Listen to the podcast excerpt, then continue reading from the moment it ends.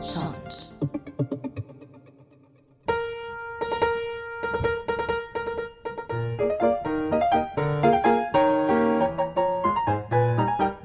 Librorum.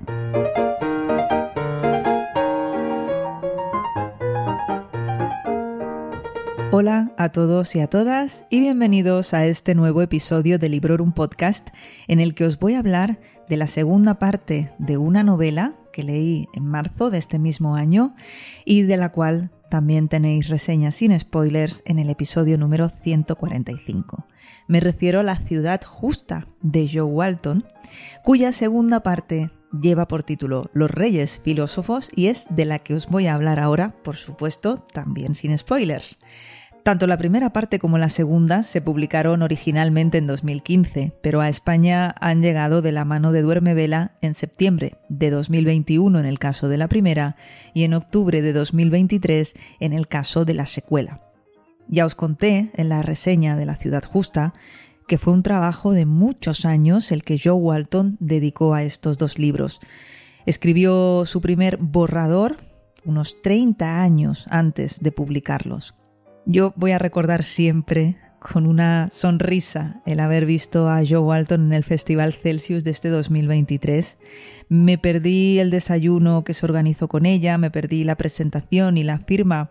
No recuerdo bien bien por qué, quizá porque no llegué a tiempo, pero sí que recuerdo que fue la primera autora que vi nada más llegar a aquella plaza de Avilés, sentada en una terraza, allí tomándose algo tranquilamente, que vamos, que yo me quedé de piedra.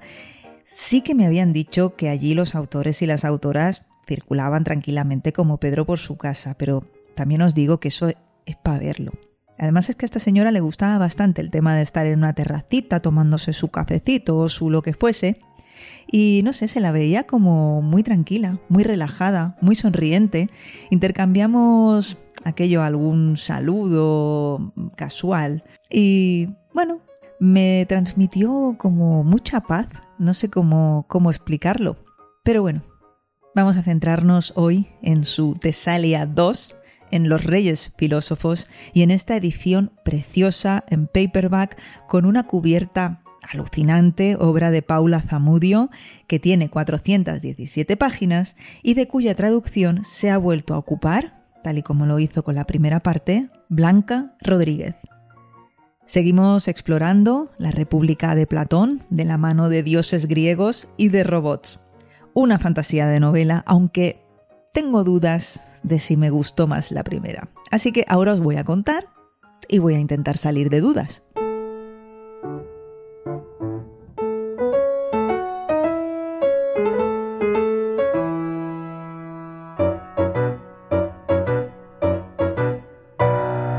Aunque estamos ante una secuela, dicen voces autorizadas, que esta novela puede leerse sin haberse leído la primera parte. Y puede que estas voces autorizadas tengan razón, por supuesto, no seré yo quien les contradiga. Pero no se me ocurre un motivo por el que alguien quiera hacerlo y perderse la mitad de la historia, además de que se van a perder una obra preciosa si no se leen La ciudad justa.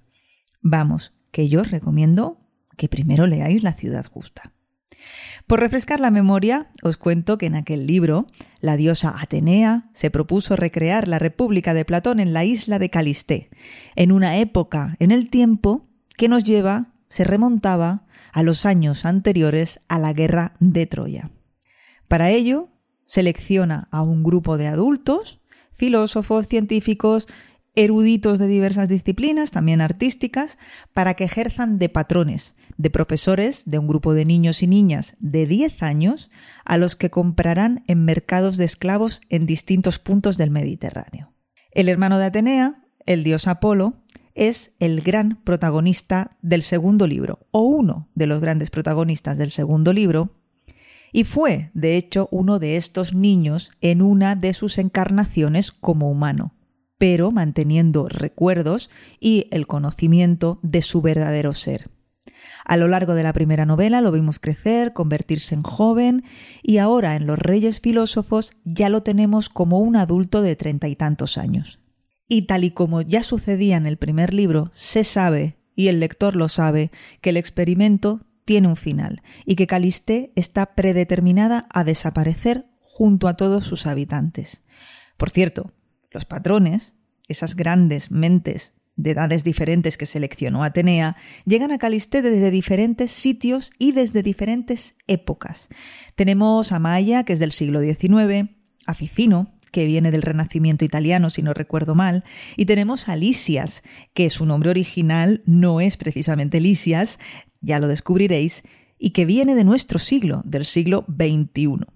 Además, Atenea introduce en su isla, en esta isla experimento, una serie de robots a los que se conoce como trabajadores que hacen el trabajo manual para que tanto los patrones como los niños puedan dedicarse a labores filosóficas y en especial a buscar la excelencia. Los robots evolucionan, ya veréis de qué manera, entre el primer y el segundo libro. En los Reyes Filósofos, los niños del primer libro, estos que llegaron a la isla con 10 años, ya son mayores, como es el caso que os decía de Apolo, cuyo sobrenombre es Piteas, tienen eso, entre treinta y tantos años, casi cuarenta, y tienen hijos e hijas. Estas criaturas son fruto de algunos apareamientos, de los apareamientos que ya vimos en la primera parte y que pasan a llamarse los jóvenes. Así pues, veremos cómo los niños han evolucionado, se han hecho mayores, siguiendo los preceptos de la República de Platón y cómo los jóvenes se encuentran ya con todo en marcha y han de enfrentar las consecuencias. De nuevo, en esta novela, tal y como pasaba en la primera parte, encontramos mil ideas por minuto, mil cosas para pensar, para reflexionar. Es una novela que te lanza los temas a la cara para que tú los recojas, para que reflexiones sobre ellos. Y en esta ocasión, como os decía, los protagonistas son Apolo, que ya os he comentado que su nombre de humano es Piteas, y sus hijos, engendrados y criados ya en la ciudad justa.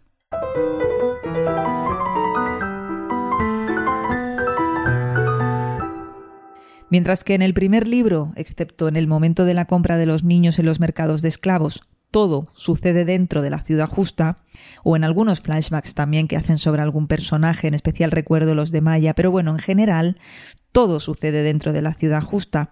Pero los reyes filósofos, gran parte del grueso de la historia tiene lugar fuera de ella, ya sea en un viaje, que es una travesía por un grupo de islas griegas que van a emprender un grupo de protagonistas, o bien en un lugar mitológico que aparece hacia el final del libro. Momentazo, también os digo. El final del libro en concreto es que merece un punto y aparte. De hecho, Almudena, de Duerme Vela, a quien muchos y muchas conocéis por su canal de YouTube Magratajos Tiernos, me dijo que este audio, esto que estoy grabando ahora, tendría que ir con spoilers para poder hablar precisamente de este final tan chulo y tan sorprendente. Pero no lo voy a hacer.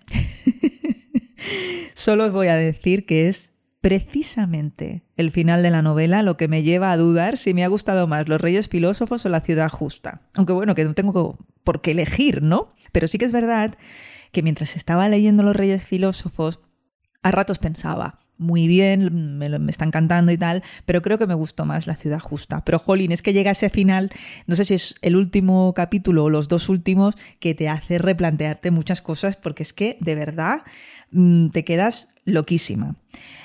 Esta historia nos la cuentan tres voces, tres personajes diferentes, y lo hacen en primera persona. La primera es Arete, cuya traducción es excelencia. Es la hija de Simea y Apolo. La segunda narradora es Maya, a quien ya conocimos en el primer libro, que también era narradora en aquel, y por último también repite Apolo o Piteas. El disparador de la acción lo provoca una muerte y la búsqueda de venganza, algo que en principio nos choca porque parece alejado de la búsqueda de la excelencia, que es ese motor que mueve a los que siguen los preceptos de Platón y de su república.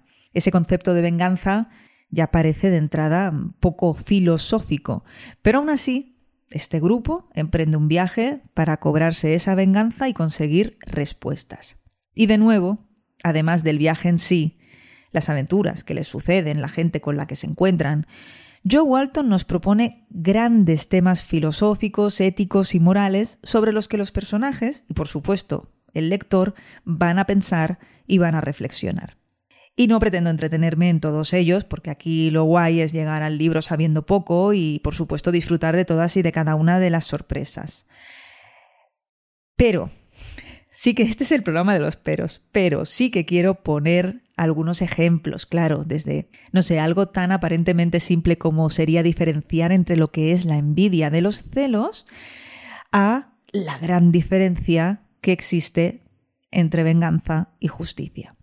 Contiene también frases muy potentes, de esas que quieres ir anotando y no olvidar, como una que dice la muerte son conversaciones interrumpidas, y otras cuestiones sobre las que parece que Walton quiere que decida el lector, como es la propiedad sobre el arte o el fanatismo religioso. Es una novela en la que los viajes en el tiempo tienen mucha presencia, y no solo porque hay un constante miedo entre los personajes a tocar algo o hacer algo que pueda cambiar el curso de la historia de la humanidad, sino también a través de recuerdos de, por ejemplo, Apolo o Maya, o también causados por eso tan sorprendente que sucede al final de la novela, de lo que no os voy a hablar, pero que sí me tiene muy, pero que muy impaciente por leer la tercera y última parte de la trilogía de Tesalia.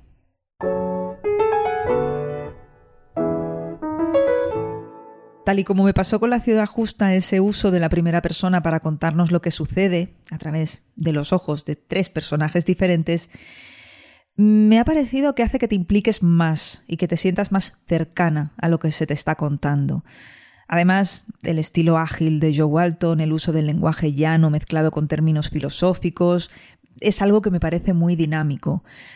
En estos libros abundan los diálogos y no he detectado ni un pequeño bajón en el ritmo de la historia, que sí que recuerdo que en la ciudad justa me pareció que había un pequeño bache. Aquí, en cambio, los reyes filósofos creo que se mantiene el ritmo alto y lo que sí que estoy segura es de que mantuvo mi atención, o sea, me, capturó y ahí y no me soltó, eh, vamos, en todo momento. Me encanta el personaje de Apolo, el dios. Aunque en esta novela tome decisiones más que cuestionables, me sigue encantando. Me gusta cómo está experimentando ¿no? el ser una persona, el ser humano, desde varias perspectivas diferentes. Pero, otra vez un pero. Pero en este libro creo que mi personaje favorito ha sido Maya, a quien ya le cogí, por cierto, muchísimo cariño en La ciudad justa. Os vuelvo a recomendar, sin dudarlo, estos dos libros, tanto si ya sois lectoras expertas en el terreno de la fantasía, como si queréis probar por primera vez con el género, si sois amantes de los what if y de los viajes en el tiempo, que son más propios de la ciencia ficción, también son unas novelas que os gustarán mucho. Y si os gusta la mitología grecorromana y el mundo antiguo, por descontado. Así que ya veis que puede interesarle a muchos lectores diferentes.